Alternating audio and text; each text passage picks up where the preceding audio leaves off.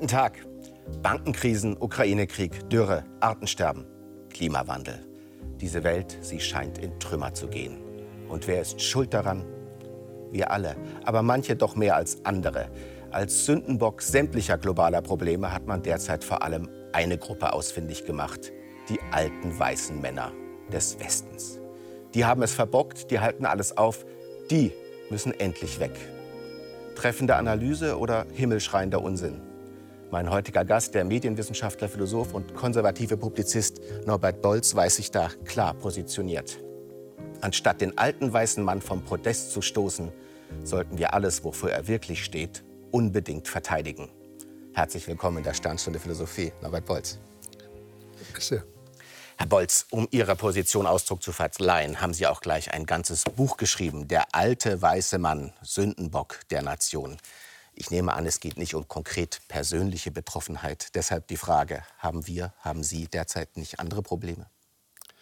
Äh, ich habe selbstverständlich andere Probleme, allerdings keine dramatischen, äh, privater Natur wie jeder Mensch.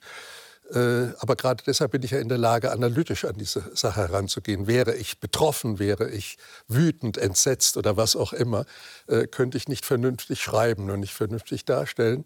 Äh, ich hoffe, das ist mir in dem Buch aber eben gelungen. Und dennoch ist es so, dass diese Problematik, die hier analysiert wird, uns alle sehr viel tiefer trifft als die Fernsehkatastrophen, die Sie gerade noch mal aufgezählt haben, die wir im Wesentlichen ja nur als Zuschauer am Bildschirm äh, mitbekommen. Äh, sondern hier geht es um unsere Identität, unsere kulturelle Identität, letztlich um unser Selbstverständnis. Sie sagen ja im Prinzip, der alte weiße Mann ist die Verkörperung der liberalen Moderne und damit das Fundament unserer demokratischen Lebensform. Und der ist derzeit spezifisch unter Druck.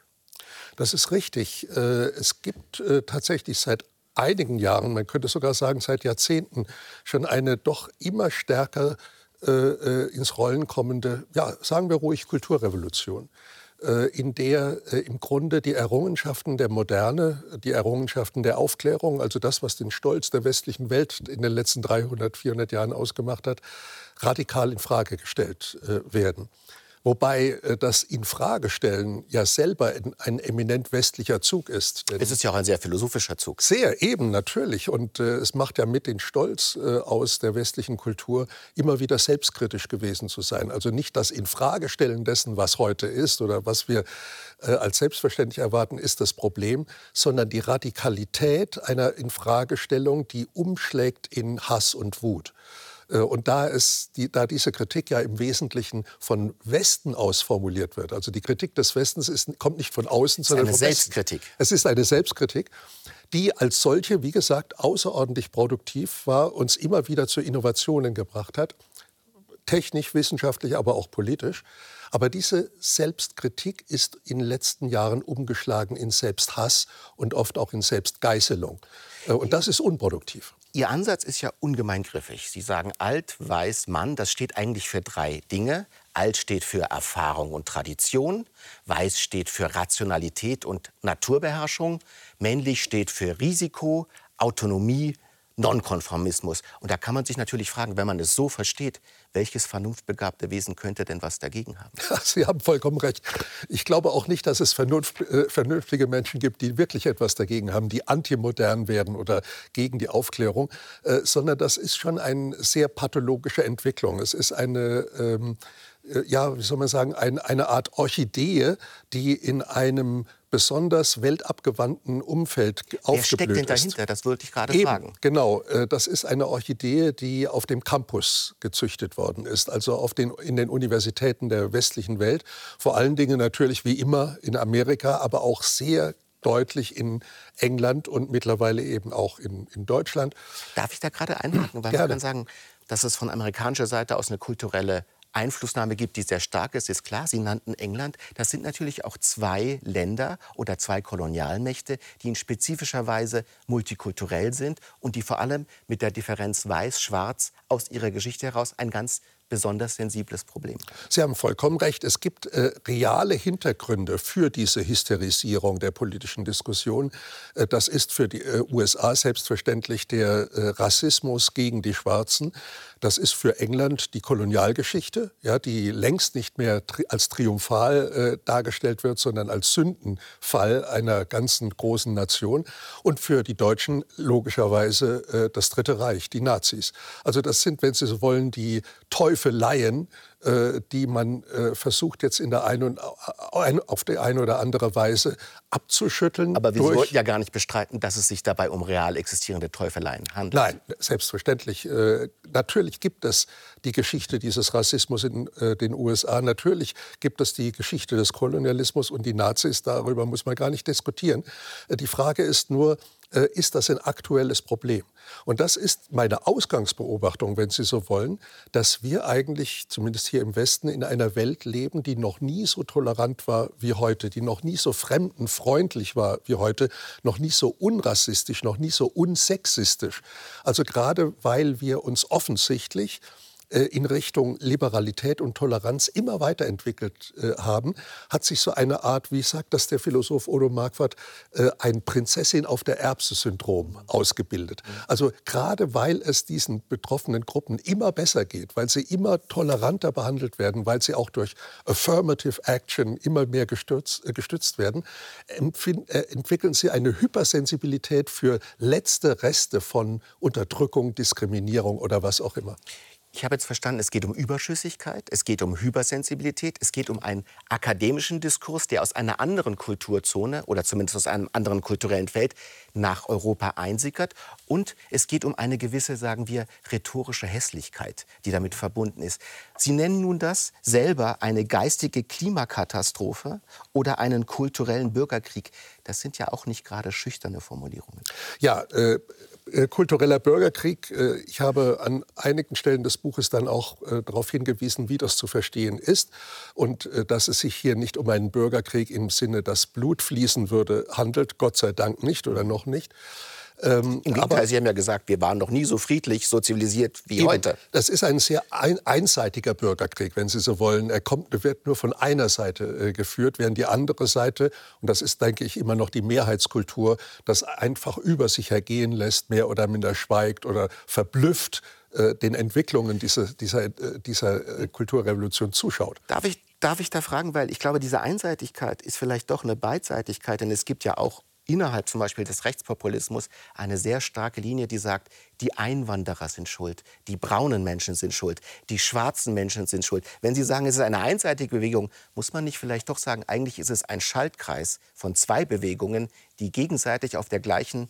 Welle operieren. Da kann ich Ihnen nicht folgen. Nicht, weil ich äh, Rechtsextreme bagatellisieren würde, äh, sondern, äh, um es ganz flapsig zu sagen, ich kann die nicht ernst nehmen. Die sind einfach zu blöd. Mhm. Das sind Idioten. Aber das ist ja noch kein Argument. Äh, es ist kein Argument, äh, nicht über sie zu diskutieren. Das ist vollkommen richtig. Aber es ist ein Argument für mich, denn mir geht es ja um eine geistige, intellektuelle Entwicklung. Mhm. Und äh, wie Sie ja richtig gesagt haben, ist das Wort geistig hier auch betont, beziehungsweise kulturell ist betont.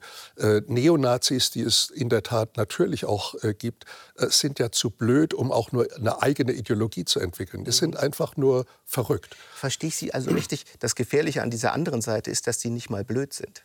Sehr richtig.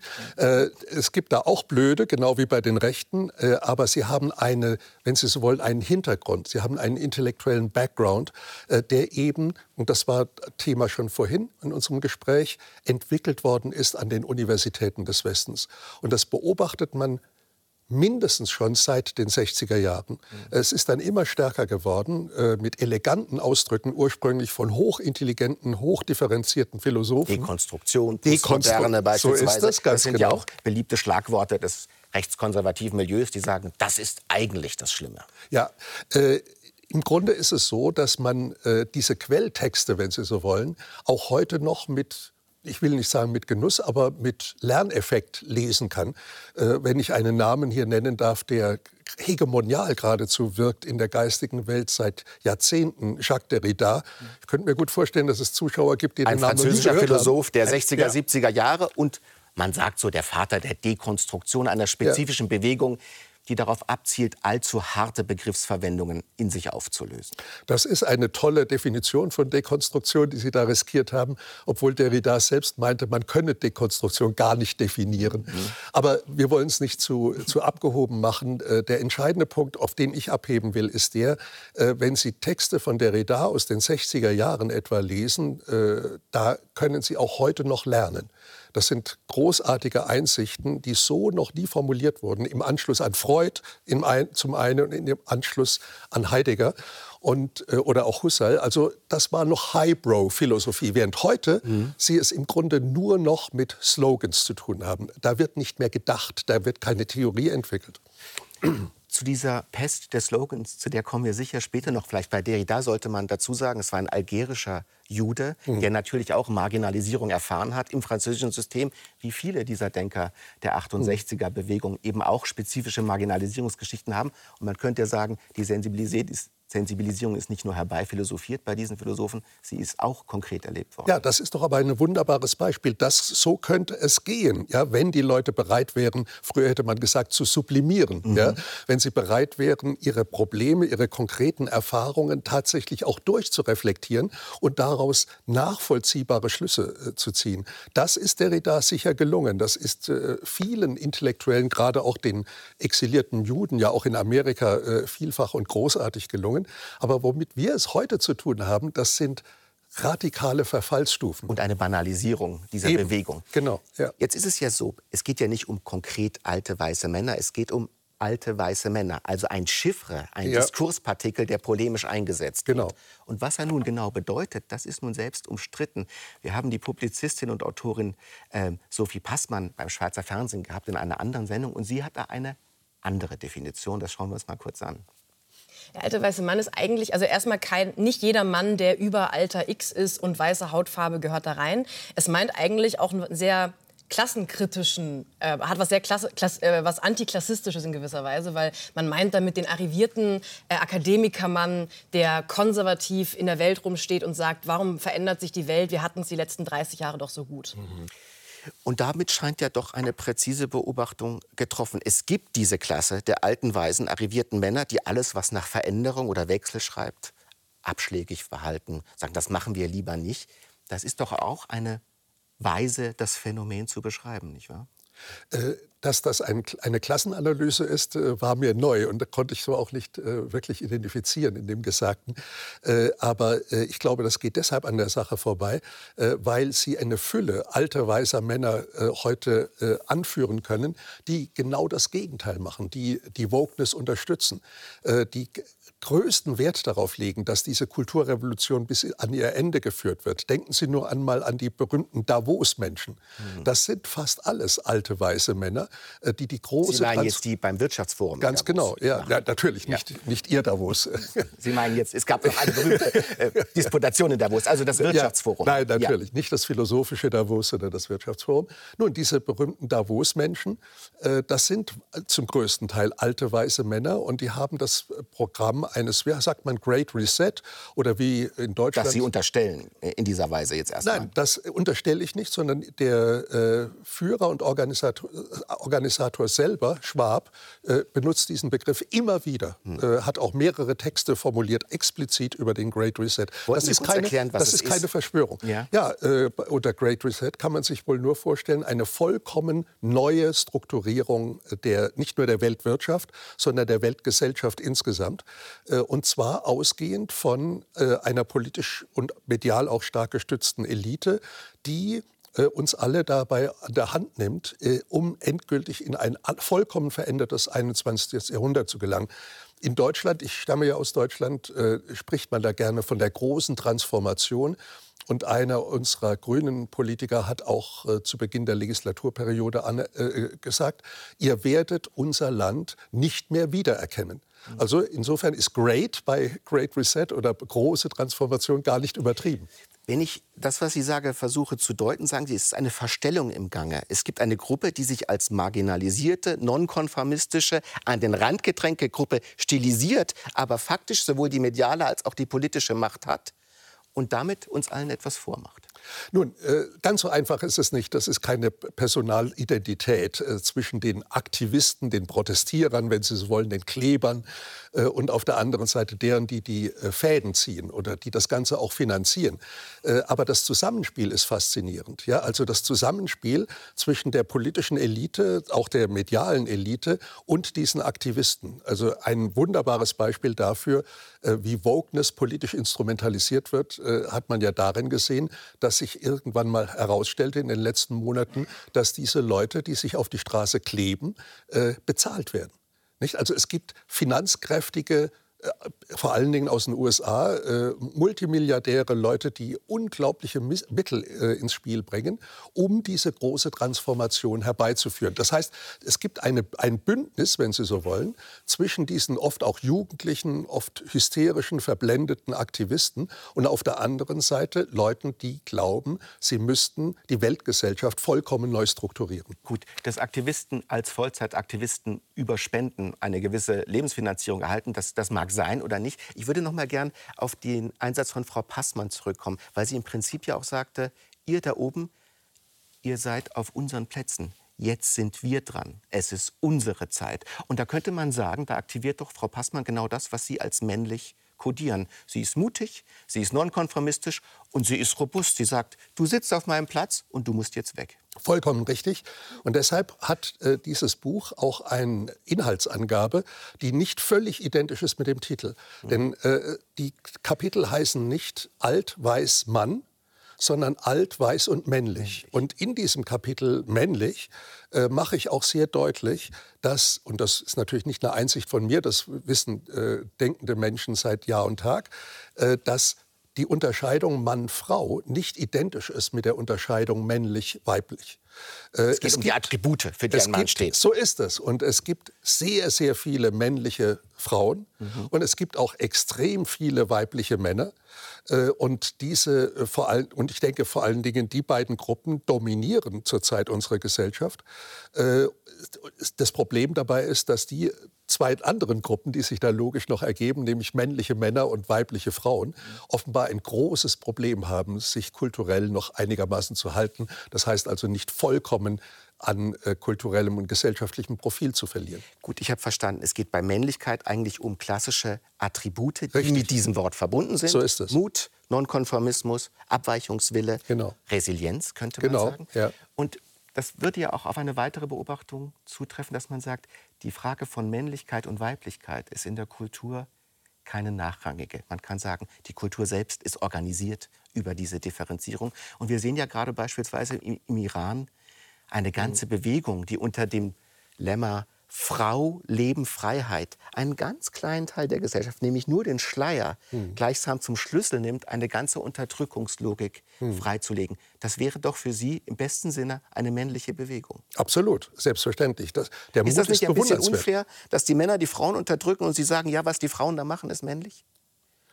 Äh, das verstehe ich nicht, ehrlich naja, gesagt. mal, was diese Frauen eigentlich anklagen und die Männer, die ja, auf die Straße ja, gehen. Ja. Wir haben eine Form von religiös gestütztem Patriarchat. Mhm, mh. Und jetzt gehen wir auf die Straße dagegen und dann sagt Norbert Bolz, ja genau, das ist sehr männlich. Ach so. Nein, äh, wie gesagt, ich halte weder weiblich noch männlich für einen pejorativen Ausdruck. Ganz im Gegenteil. Ich liebe das Weibliche und ich, brauch, ich denke, wir brauchen das Männliche. Unsere Gesellschaft braucht es dringend. Mhm. Äh, sondern die Frage ist, wie gehen wir damit um? Dass äh, eine Gruppe äh, sich als unterprivilegiert oder diskriminiert empfindet, beispielsweise Frauen. Das war ja die erste Gruppe, die sich im Grunde gemeldet hat nach den amerikanischen äh, Schwarzen. Äh, in, in, dem Sinne von, wir werden systematisch unterdrückt, es gibt strukturelle Gewalt gegen uns. Also dass eine Gruppe von, äh, die etwa nehmen wir als Beispiel die Frauen, dann sagen, wir sind prinzipiell unterdrückt, wir haben also keine Chance, wir werden, sind unterprivilegiert, während sie de facto weil sie eben zum großen Teil auch männliche Attribute ausgebildet haben und damit höchst erfolgreich sind in unserer Gesellschaft, enorm viele Schlüsselstellen unserer Gesellschaft längst besetzen. Eine Art Win-Win-Konstellation für mutige Frauen. Absolut, selbstverständlich. Und das wäre ja auch zu begrüßen, denn sie sind ja immer noch unterrepräsentiert. Absolut. Nun, äh, auch das müsste man mal äh, wirklich ernsthaft überprüfen. Äh, wir bewegen uns ja, glaube ich, beide vor allen Dingen in der medialen Welt oder in der Welt der Universitäten, der publizistisch äh, geprägten Öffentlichkeit. Die Erfahrungen, die ich mache, äh, machen wahrscheinlich die meisten Fernsehzuschauer auch. Äh, ich treffe fast nur auf Frauen sowohl an der Universität als auch in den Medien. Vor allen Dingen schauen Sie sich doch mal an, wer eigentlich die Moderatorinnen der großen Talkshows sind. Mhm. Ich weiß es nicht ganz genau, wie das in der Schweiz aussieht oder in Österreich, aber in Deutschland ist das extrem. Oder bei den, bei den Veranstaltungen zur. Herr Bolz, ja. das ist ein gut bespieltes Field. Natürlich gibt es zwischen Moderatorinnen und Senderchefs noch einen Unterschied. Und ich glaube, bei den Senderchefs und bei denjenigen, die diese Medienhäuser leiten oder denen sie gehören, hat man noch mal eine andere Differenz Renz. Glaube, Aber glauben Sie tatsächlich, dass es da Probleme gibt, Geld zu verdienen für Frauen, wenn sie sich, ich kenne leider Gottes die äh, Schweizer Verhältnisse nicht, aber in Deutschland, wenn Sie sich Anne Will äh, anschauen, ich, davon haben sicher die meisten Zuschauer schon gehört. Ich, ich glaube, in der Schweiz ist die Lage so, dass es ja. faktisch weniger gibt, die auch faktisch schlechter verdienen. Das ist die empirische Lage. Ja. Gut, selbst wenn es so wäre, ich kann es ja nicht überprüfen und das ist nicht mein äh, Metier und da kenne ich keine empirischen Fakten, aber das spielt gar keine Rolle. Vergleichen Sie es einfach mit vor zehn Jahren. Mhm. Vergleichen Sie es mit der Vergangenheit und das berührt alle Bereiche, dass alle Gruppen, die sich für diskriminiert halten, die sich für unterdrückt halten, die Opferstatus für sich reklamieren, müssen zugeben, dass es ihnen besser geht als je zuvor, dass es niemals in unserer Geschichte eine Phase gegeben hat, in der diese scheinbar unterprivilegierten Gruppen besser gelebt hätten als heute. Und das ist doch der entscheidende Punkt. Wir haben, machen eine radikale Fortschrittsgeschichte im Sinne von Toleranz, Anerkennung, äh, und ja, Entdiskriminierung äh, von Verhältnissen. Also, wenn ich Sie reformulieren darf, und Sie stoppen mich, wenn ich es falsch mache, an sich sagen Sie, eine absolut begrüßenswerte, progressive Gesellschaftsentwicklung wird in einer Weise nun hysterisch in den Dreck gezogen. Und zwar nur auf der Basis dessen, dass dieser Fortschritt sich selbst schon lange vollzogen hat. Eben, ganz genau. Das, besser kann man es nicht sagen. Ich hätte es nicht schöner formulieren können. Jetzt ist es ja so, Ihre Generation, und ich würde auch sagen meine, hat wahrscheinlich eine der größten gesellschaftlichen Transformationen miterlebt, die es überhaupt in der Menschheitsgeschichte gibt, nämlich das, was man Emanzipation nennt. Sie sagen es selbst, in den letzten 60 Jahren sind ungewöhnlichste mhm. und auch radikalste Veränderungen eingetreten. Man kann nicht sagen, dass sie am Ende sind, man kann nicht sagen, dass sie vollzogen sind, aber sie sind doch massiv. Und da kann man sagen, für eine männliche Psyche sind damit ja auch spezifische Zumutungen, wahrscheinlich auch Kränkungen verbunden. Äh, das ist mit Sicherheit richtig, äh, einfach deshalb, weil für äh, männliche Männer in unserer Gesellschaft kein Platz mehr vorgesehen ist. Äh, denken Sie nur an das Stichwort toxische Männlichkeit. Äh, besser kann man es und komprimierter kann man es gar nicht. So wie Herr Trump jetzt das verkörpern mag. Sie können unendlich viele Beispiele dafür bringen. Also die Vorstellung, dass ein männlicher Mann ein Problem ist. Ich habe gerade heute wieder irgendwo eine Nachricht gelesen, dass irgendein Soziologieprofessor ausgerechnet hat, ich glaube 63 Milliarden Euro äh, kostet die Männlichkeit äh, den Deutschen aufgrund ihrer Brutalität, ihrer Irrationalität oder was weil auch immer. Weil Männer mehr Gewalttäter sind, weil ja. sie häufiger in Gefängnissen so sind. So ist das, ganz weil genau. Sie sexuelle Gewalt viel häufiger begehen. Ganz genau. Also der ja. Mann ist der Problembär der Gesellschaft. So ist es, ja, ja? ganz genau. Ja, mhm. ja. Und das macht natürlich schon äh, die Existenz eines Mannes ein bisschen problematisch. Ich glaube auch, dass es sehr viel angenehmer ist. Gott sei Dank habe ich vier äh, Töchter. Äh, dass es sehr viel problematischer ist, als Vater oder als Mutter heute einen Jungen äh, durch die Sozialisationsstufen hindurch zu begleiten als ein Mädchen. Und äh, weil vom Anfang an, wenn Sie so wollen, von der Kita über die Schule bis ins Gymnasium und in die Universität, man im Grunde permanent konfrontiert wird mit einer Art normativer Vorstellung von weiblichen Qualitäten, die eigentlich allgemein menschlich sein sollten. Und äh, bei uns hieß das mal der neue Mann, ja, also der, der Typus des neuen Mannes. Bei uns meinen Sie 70er Jahre jetzt. Ja, genau. Ja. Nur um das richtig, einzuordnen, richtig. ja. ja. Und der neue Mann, äh, würden Sie sagen, der ist in einer Zwischenposition gefangen, die ihn in eine extrem unbequeme Situation bringt? weil er einerseits noch Mann sein soll, andererseits aber Attribute verkörpern soll, die ihm gesellschaftlich nicht anerkannt werden? Ich gehe Ihnen in einem Punkt nicht auf den Leim, äh, nämlich äh, ich lasse mich nicht verlocken in ein Jammern über die, äh, das Schicksal der Männlichkeit. Denn Männer, die über ihre eigene Situation jammern, sind gar keine. Also das wäre für mich selber infantil oder äh, effeminiert.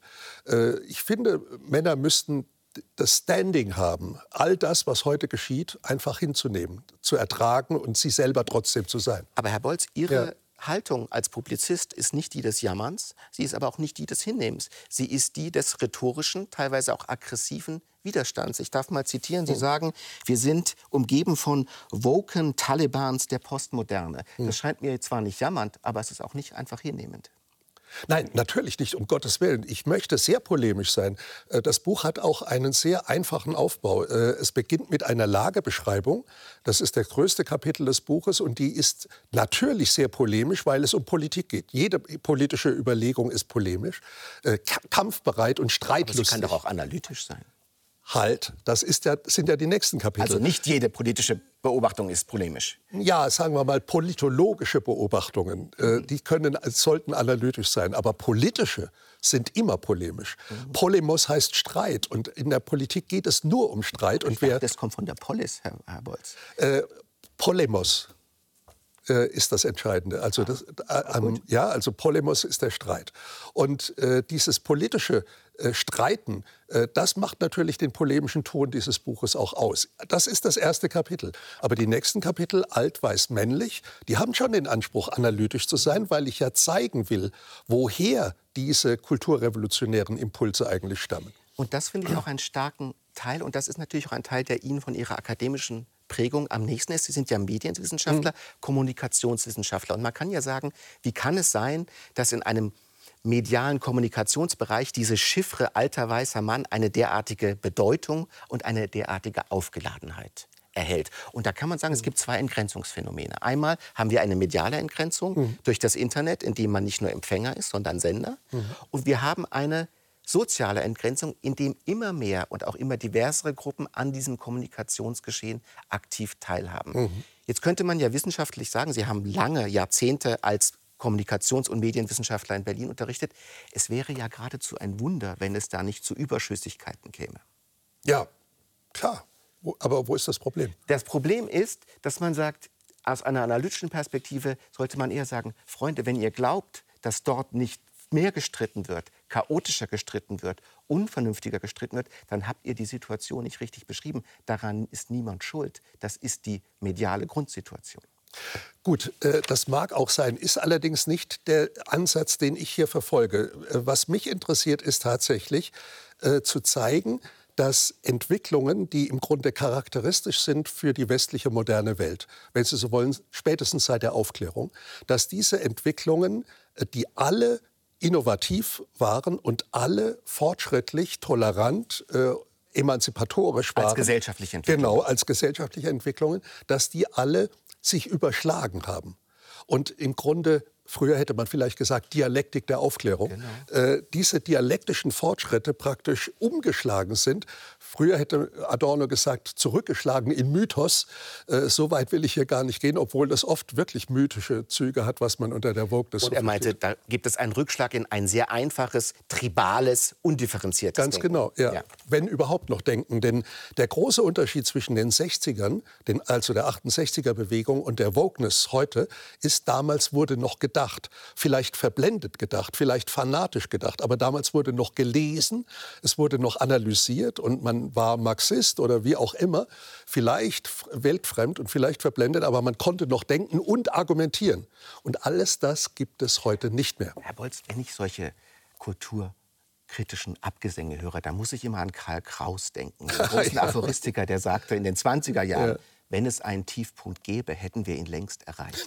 ja. Ist das nicht auch eine Wahrheit, dass man sich das im Nachhinein differenziert schönredet, weil man die Gegenwart eben nicht in dieser Weise sehen kann? Äh, ich rede es mir vielleicht auch ein bisschen schön, weil ich ja selbst als Zaungast zu dieser 68er-Bewegung äh, gehört habe. Da gebe ich Ihnen recht. Und trotzdem, wissen Sie, es gibt schon einen Unterschied, ob sich äh, Studenten, so wie meinesgleichen damals, nach den Seminaren noch zusammengesetzt hat, um die neuesten Bände von Sammlung Luchterhand durchzudiskutieren, die extrem esoterisch vertrackt und dialektisch waren, oder ob man sich heute einfach auf die Straße klebt. Und äh, dieser Unterschied, äh, ich glaube, der macht sehr, sehr viel aus. Denn diese Leute, waren wenigstens intellektuell noch ansprechbar. Ich kann mich noch an Diskussionen erinnern von Studentenführern mit konservativen oder reaktionären Professoren. Das gab es damals noch, das war noch möglich. Leute wie Dutschke waren in der Lage, wirklich ernsthaft zu diskutieren, äh, ihre Position auch tatsächlich analytisch und theoretisch zu präsentieren. Davon sehen Sie heute und hören Sie heute gar nichts. Also da will hm. ich jetzt nicht um des Widersprechens willen widersprechen. Aber ja. Sie haben vier Töchter, ich habe zwei Töchter. Die haben nun auch das Glück, studieren zu können und studieren Richtig. zu dürfen. Und mein Eindruck ist, dass es durchaus da zum Beispiel gerade was Textumgang, mhm. Textzugänglichkeit, Textverbreitung angeht, Kompetenzen gibt, von denen wir beide nur hätten träumen können. Äh, klingt so schön, dass man eigentlich zustimmen möchte, weil das äh, einfach eine gute Atmosphäre erzeugt. Ich widerspreche trotzdem. Äh, also entspricht überhaupt nicht meiner Erfahrung. Ich war ja nun wirklich sehr, sehr lange an der Universität. Könnte man mir als härtesten Vorwurf entgegenhalten, dass ich immer nur im Biotop der Universität gelebt habe. Aber habe dann doch viele Generationen von Studenten bei der Gelegenheit äh, erlebt. Äh, und äh, es ist nicht so, dass das ein Pauschalurteil rechtfertigt, äh, sondern ich habe immer wieder beobachtet, äh, dass es zu einer Spaltung kommt äh, der, der, Studentenschaft.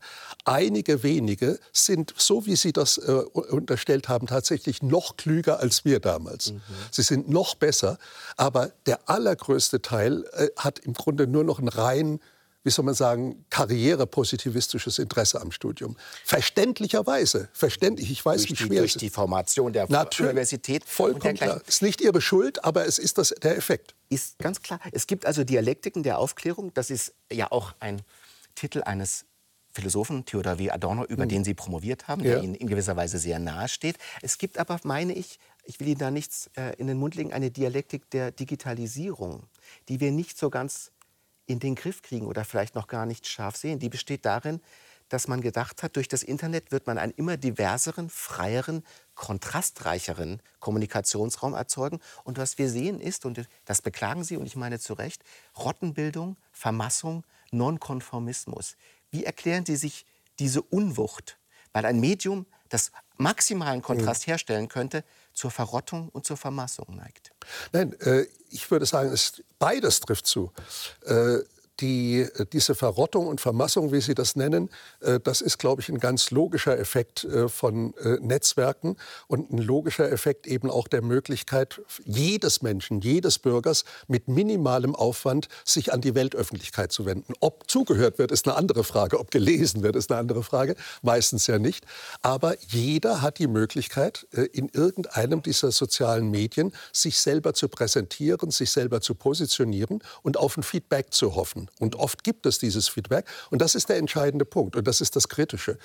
Äh, früher war ein Wahnsinniger mit hoher Wahrscheinlichkeit isoliert in der Gesellschaft und wurde dann auch als Irrer behandelt.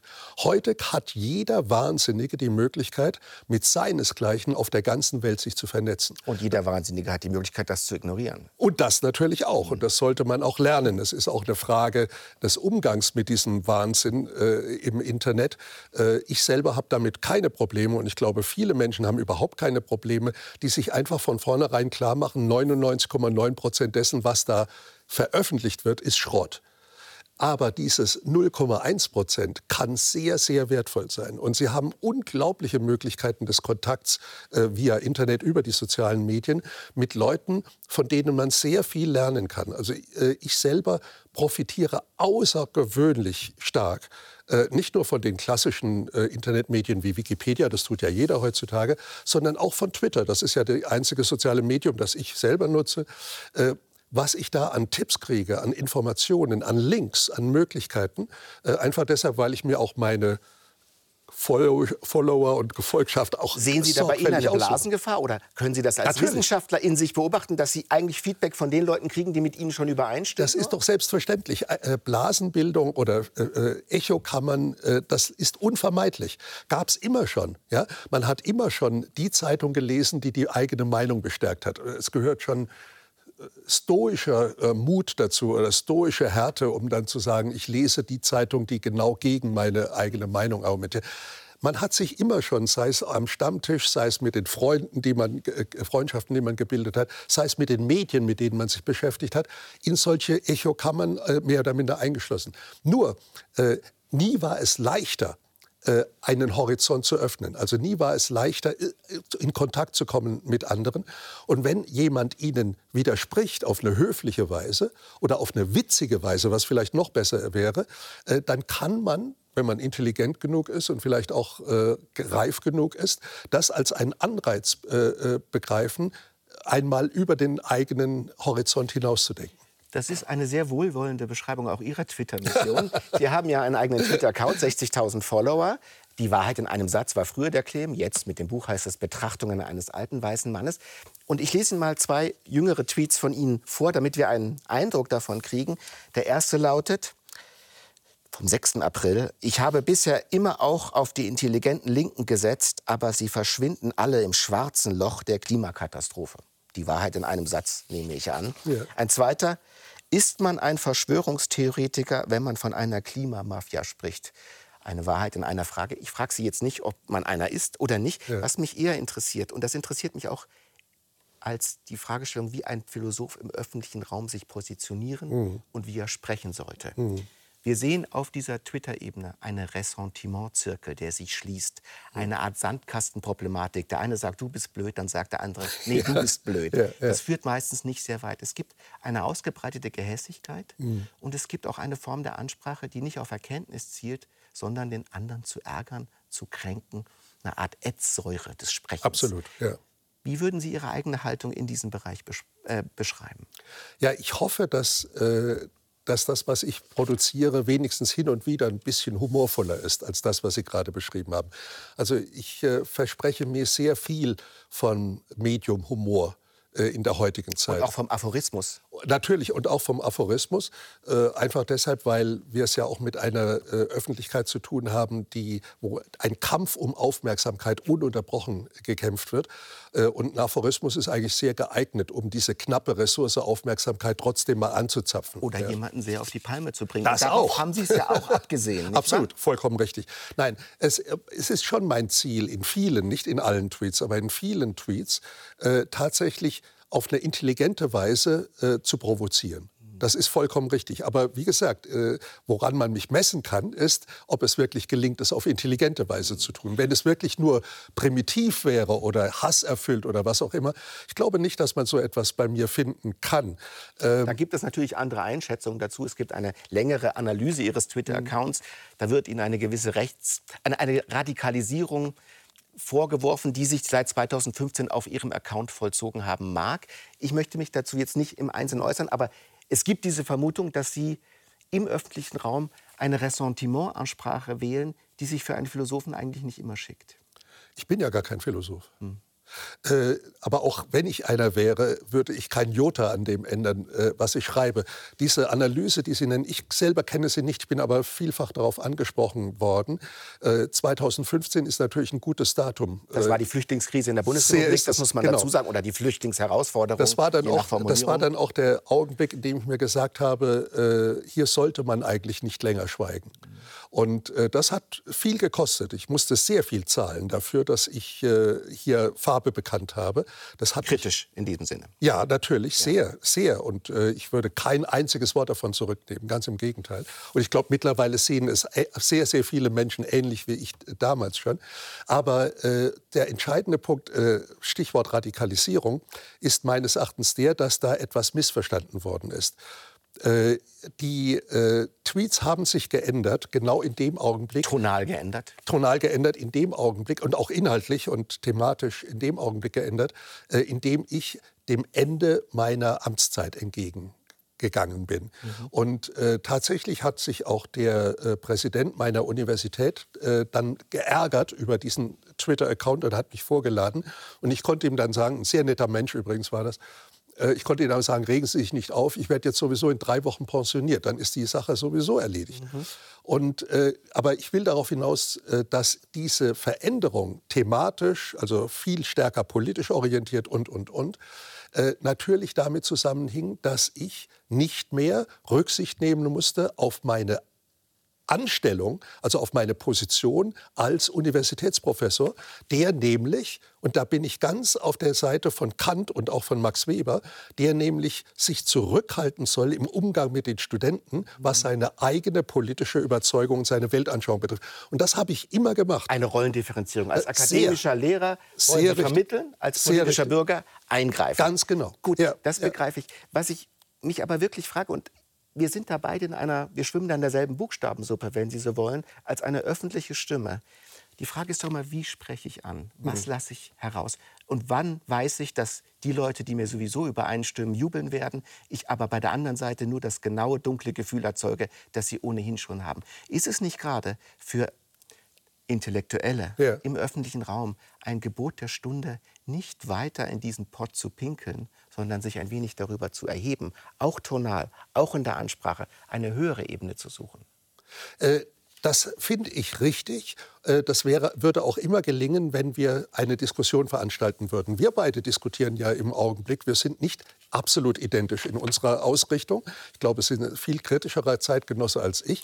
Aber äh, genau das wäre das, worauf ich Wert legen würde oder woran ich Lust hätte, ja. zu diskutieren mit der anderen Seite. Aber das passiert ja nicht.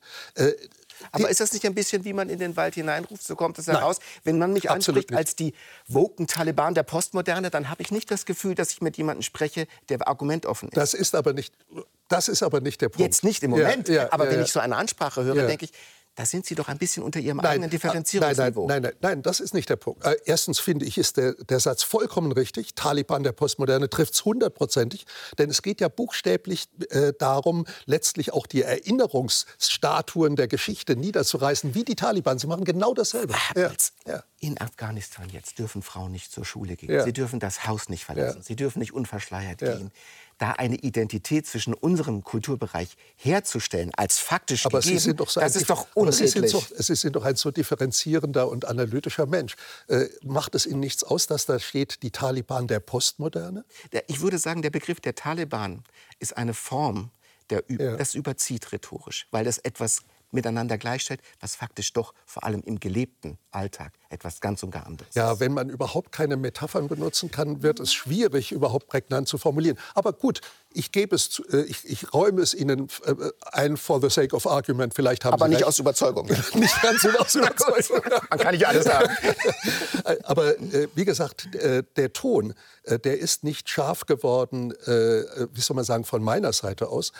und die, das Gesprächsangebot ist auch nicht von mir unterdrückt oder untersagt worden, sondern es war ganz einfach so, dass in dem Augenblick, in dem ich überhaupt begonnen habe, bestimmte politische Positionen zu beziehen, es überhaupt keinen möglichen Kontakt mehr mit der anderen Seite gab. Und das ging nicht von mir aus, mhm. äh, sondern ich hatte dann im Grunde nach einer gewissen Zeit größere Lust, tatsächlich den Leuten, die ähnlich denken wie ich, eine Freude zu machen. Sagen wir es mal so, ja, durch eine pfiffige Formulierung, eine witzige Formulierung oder vielleicht auch durch ein gutes Argument. Was Aber nur, übrigens, den eigenen, nur den eigenen Pool bespielen. Sie haben vollkommen recht, was übrigens auch der Sinn dieses Buches ist. Mhm. Ich gehe nicht davon aus, dass irgendeiner der Woken, der politisch Korrekten, äh, dieses Buch liest oder gar davon irgendetwas lernen könnte, sondern dieses Buch ist geschrieben für ganz andere Leute, nämlich für die Leute, die ähnlich empfinden und denken wie ich, es aber nicht so gut artikulieren können. Mhm. Das soll eine Art da dürfte es viele geben, Artikulationshilfe ja. sein, äh, die für Leute, die einfach nur baff sind und sagen, was passiert denn da? Ich verstehe die Welt nicht mehr.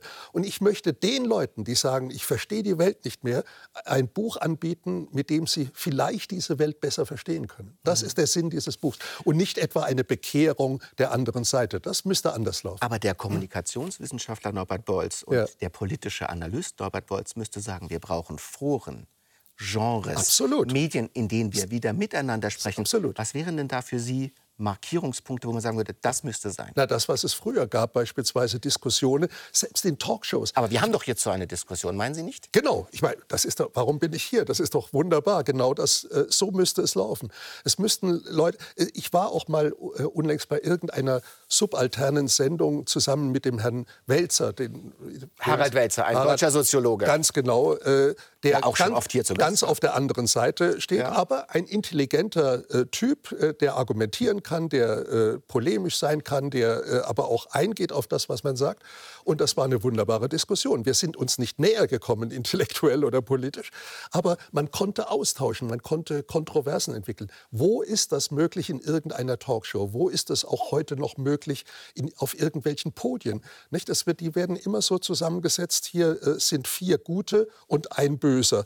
Äh, die vier Guten dürfen unbegrenzt lange reden, der eine Böse, dem fällt die Moderatorin nach und einem gibt Satz es eine Sündenbock-Dynamik und dann absolut. ist für alle was getan. Es ja. gibt ja ein Forum, auf dieser Welt, in dem wirklich gestritten werden sollte, das Parlament. Und da gab es im australischen Parlament vor einigen Jahren eine Szene, die ikonisch geworden ist und die sehr viel, meine ich, mit ihrem, mit unserem Thema zu tun hat. Das schauen wir uns mal ganz kurz an. Mhm.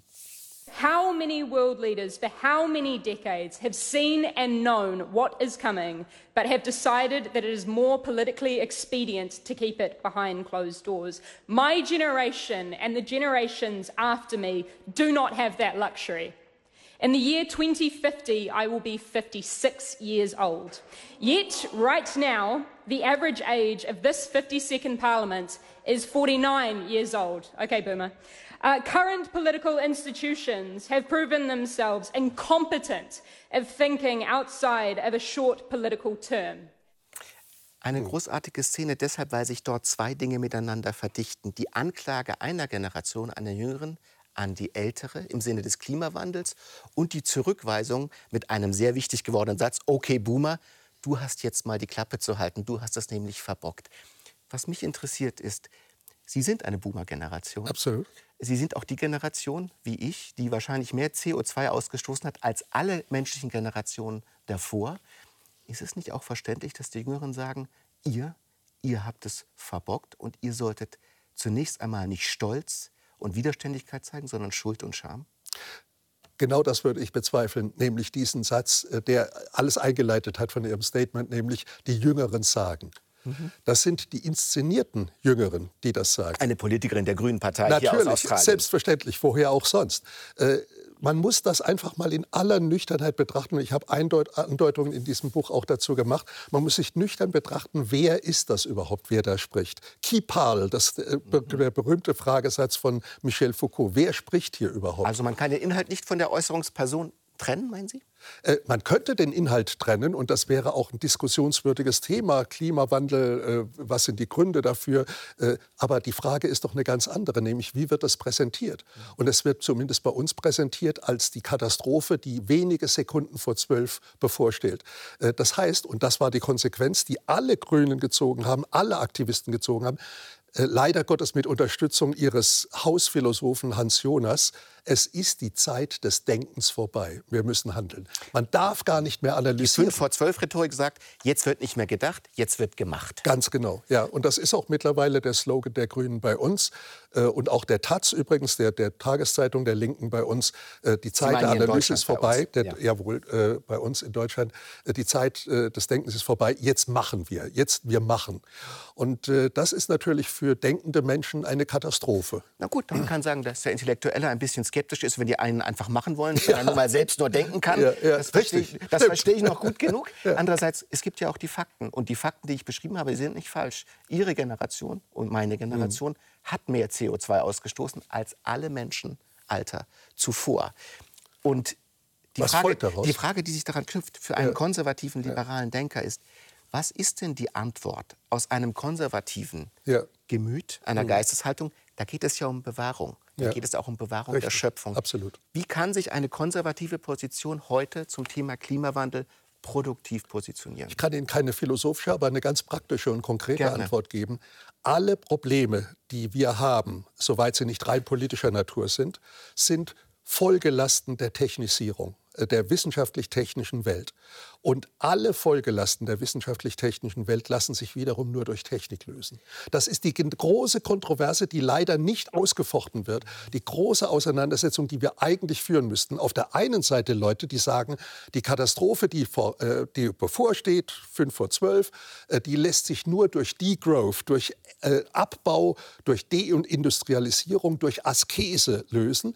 Während ich zu den Konservativen mich rechnen würde, die sagen, nein, wir brauchen technische Lösungen und wir brauchen technische Innovationen. Wir brauchen mehr. Konkretes Beispiel, nicht etwa die Atomkraftwerke abschalten, mehr dieser neuen noch viel leistungsfähigeren und viel sichereren äh, Kernkraftwerke bauen, was ja viele Länder auch machen außerhalb Beispielsweise von Deutschland. jetzt Finnland, äh, die da gerade jetzt eins angeschaltet haben. Dann frage ich jetzt mal den Adorno-Schüler in Ihnen. Adorno hat dieses Buch geschrieben, Dialektik der Aufklärung. Es ist im Kern eine Diagnose der Aufklärung als der Technisierung und der Naturbeherrschung. Und Adornos Impuls, wenn ich ihn richtig verstehe, besteht nicht darin zu sagen, wir brauchen noch mehr Technik und bessere Technik, weil er es für sehr unwahrscheinlich hält, dass derjenige, der die Wunde geschlagen hat, sie auch schließen kann. Das ist richtig. Und das ist ja ein mythischer Gedanke. Der stammt ja aus der äh, äh, Nibelungensage, wenn ich mich nicht sehr täusche. Der Amfortas-Stab ich. Amfortas-Stab, ganz Ja. genau. Und äh, mein, meine Haltung zu Adorno ist eine ganz, ganz andere. Äh, er hat mir die Zunge gelöst, könnte man sagen, ja, oder das Denken beigebracht, äh, ohne dass ich ihn persönlich kennengelernt habe, aber durch schlichte Lektüre und Auseinandersetzung mit seinen Texten. Äh, aber er hat mich nicht zum Denken über die moderne Welt äh, gebracht.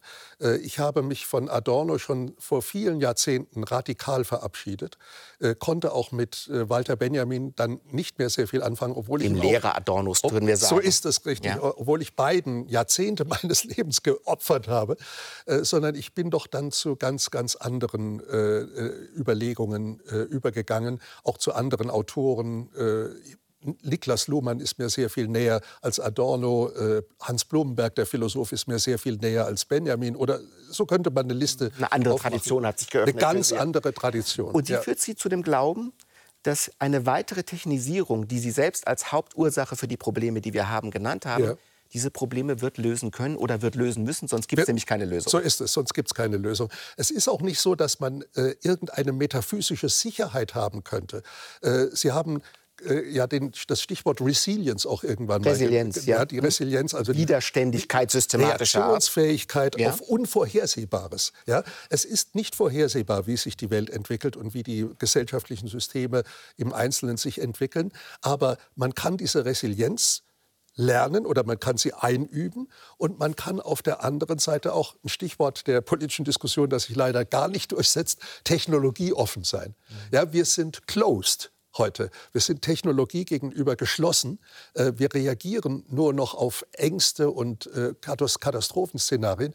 Ganz im Gegenteil, wir müssten aus der Geschichte, aus der stolzen Geschichte des Westens, äh, der westlichen Moderne, müssten wir wie soll man sagen, das Selbstbewusstsein wieder gewinnen. Alle Probleme sind lösbar. Wir schaffen das? Wir schaffen Möchte das. ich Ihnen in den Mund genau. legen? Ja? Tun Sie es, das wäre mal ein Wir schaffen das, das ich gerne unterstreichen würde. Mhm. Ja.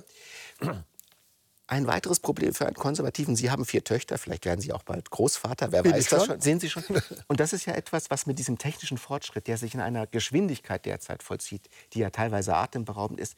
Die Frage ist ja, was kann man denen eigentlich noch weitergeben vor dem Hintergrund, dass die Innovationsgeschwindigkeit so hoch ist, dass vieles von dem, was Sie noch für wertvoll halten oder was ich noch für wertvoll halte, als Kompetenz, als Tugend möglicherweise gar nicht mehr tragen wird für die Zukunft. Äh, Die Pädagogen und Didaktiker haben ja das Problem schon vor Jahrzehnten äh, diskutiert. Das wird ja auch immer dringlicher.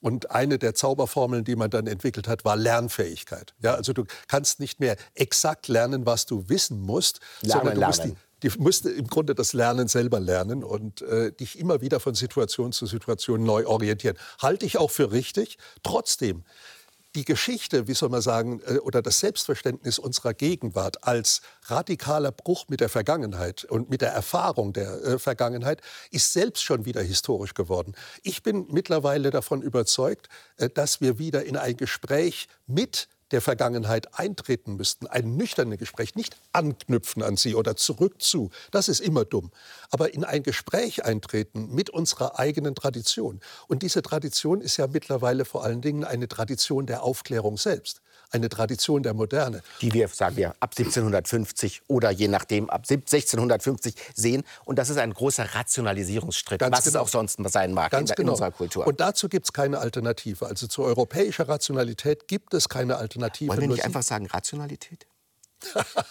Aber welche andere gäbe es? Naja gut, wenn, sie, wenn es keine andere gibt, dann Ja. brauchen wir sie auch nicht europäisch zu nennen. Ja, aber es ist im Sinne meines Buches natürlich nicht ganz unwichtig, dass das eine Sache des alten weißen Mannes ist. Naja, jetzt würde ich mal sagen, es gibt Und das hat ja viel mit Unkenntnis zu tun. Da passiert in der Philosophiegeschichte ja gerade derzeit viel. Eine indische Aufklärung, eine chinesische Aufklärung. Ja.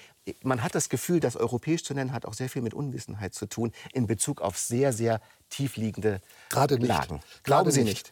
Äh, das stimmt deshalb, stimmt zumindest für das Buch nicht. Mhm. Äh, denn an einer, an einer, entscheidenden Stelle dieses Buches, äh, das, ich glaube, das kleine Kapitel heißt dann nur im Okzident, gehe ich auf Max Weber ein.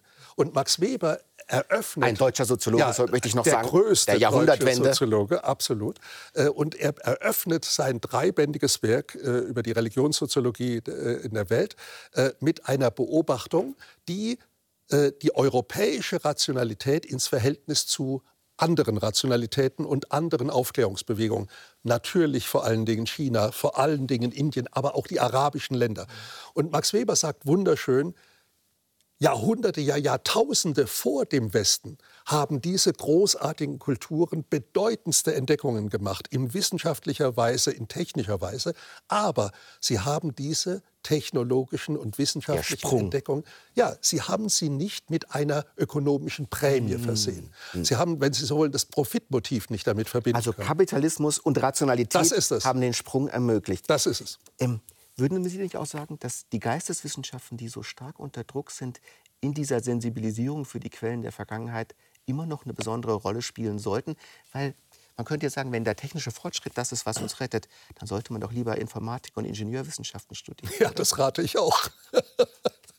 keine Lanze für die, für die Geisteswissenschaft? Na, Im Moment kann man für die Geisteswissenschaften keine Lanze brechen. Man muss ja von den realen Verhältnissen ausgehen. Und das ist mittlerweile ein Biotop, in dem äh, all diese Dinge wie Wokeness und Political Correctness äh, äh aufblühen.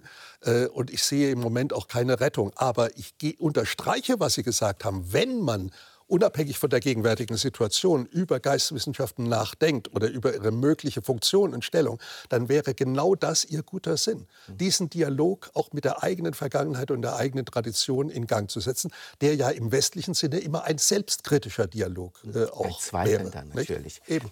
Wenn es jetzt als letzte Frage an Sie eine Person gäbe, die für Sie in beispielhafter Weise verkörpert, worauf es bei Ihnen mit alt, weiß und männlich ankommt einen Autor, eine Person, vielleicht einen Politiker, wo Sie sagen, genau den meine ich, der verkörpert, was ich meine. Wer wäre das? Ja, das, äh, ich äh, habe natürlich einen Lieblingswissenschaftler der letzten Jahrzehnte, den Soziologen Niklas Luhmann, dem ich viel verdanke. Ich habe auch einen Lieblingspolitiker, äh, der noch älter ist, noch weiter zurückliegt, nämlich Helmut Schmidt, der genau da stand, wo ich mich auch sehe äh, politisch. Äh, das waren Leute, die für meine Begriffe den Durchblick hatten, die begriffen haben, worum es politisch und auch worum es dann wissenschaftlich äh, geht. Und die sich mit Wertungen doch sehr zurückgehalten genau haben. Genau das ist es nämlich, also die nicht moralisiert haben, sondern die versucht haben, realistisch zu sein und nüchtern zu bleiben. Äh, guter Geist ist trocken war eine antike, ein antiken Zitat, das Luhmann immer benutzt hat. Und das fand ich immer vorbildlich. Ihr, ihre Einwände gegen mich haben mir gezeigt, ich bin noch nicht nüchtern genug und noch nicht trocken genug, aber ich gebe mir Mühe in Zukunft. Da erinnern wir uns an Sokrates. Der konnte so viel trinken, wie er wollte und war immer nüchtern. Genau. Auch der ein alter weißer Mann, an dem man sich halten kann. Herr Bolz, es war sehr schön, mit Ihnen zu sprechen. Danke, dass Sie heute hier waren. Sehr gerne. Und wenn Sie das Buch von Norbert Bolz ho, lesen möchten, wir verlosen zwei signierte Exemplare. Teilnehmen können Sie auf unserer Website unter der Rubrik Mehr zur Sendung. Ja, und nächste Woche ist Muttertag. Das nimmt Barbara Bleisch zum Anlass, um über Mutterschaft zu philosophieren, über die Tatsache, dass wir alle eine Mutter haben, aber die Frage, ob wir Mutter oder Vater werden wollen, irgendwie immer komplizierter zu werden scheint. Warum das so ist, was spricht für eigene Kinder und ist der Muttertag noch zeitgemäß, das werden die Fragen sein. Und jetzt gleich zeigen wir einen Film zur Schweizer Künstlerin Miriam Kahn, eine der weltweit wichtigsten Kulturgestalten der Gegenwart, die gerade mit einer Gemäldeserie zum Ukraine-Krieg im Pariser Palais de Tokio für heftige Aufruhr sorgt. Schon immer bringt sie schonungslos Themen wie Krieg, Gewalt oder Sex auf die Leinwand und hinterfragt gesellschaftliche Konventionen, wie das Filmporträt eindrücklich zeigt. Bleiben Sie also dran und vor allem denken Sie weiter.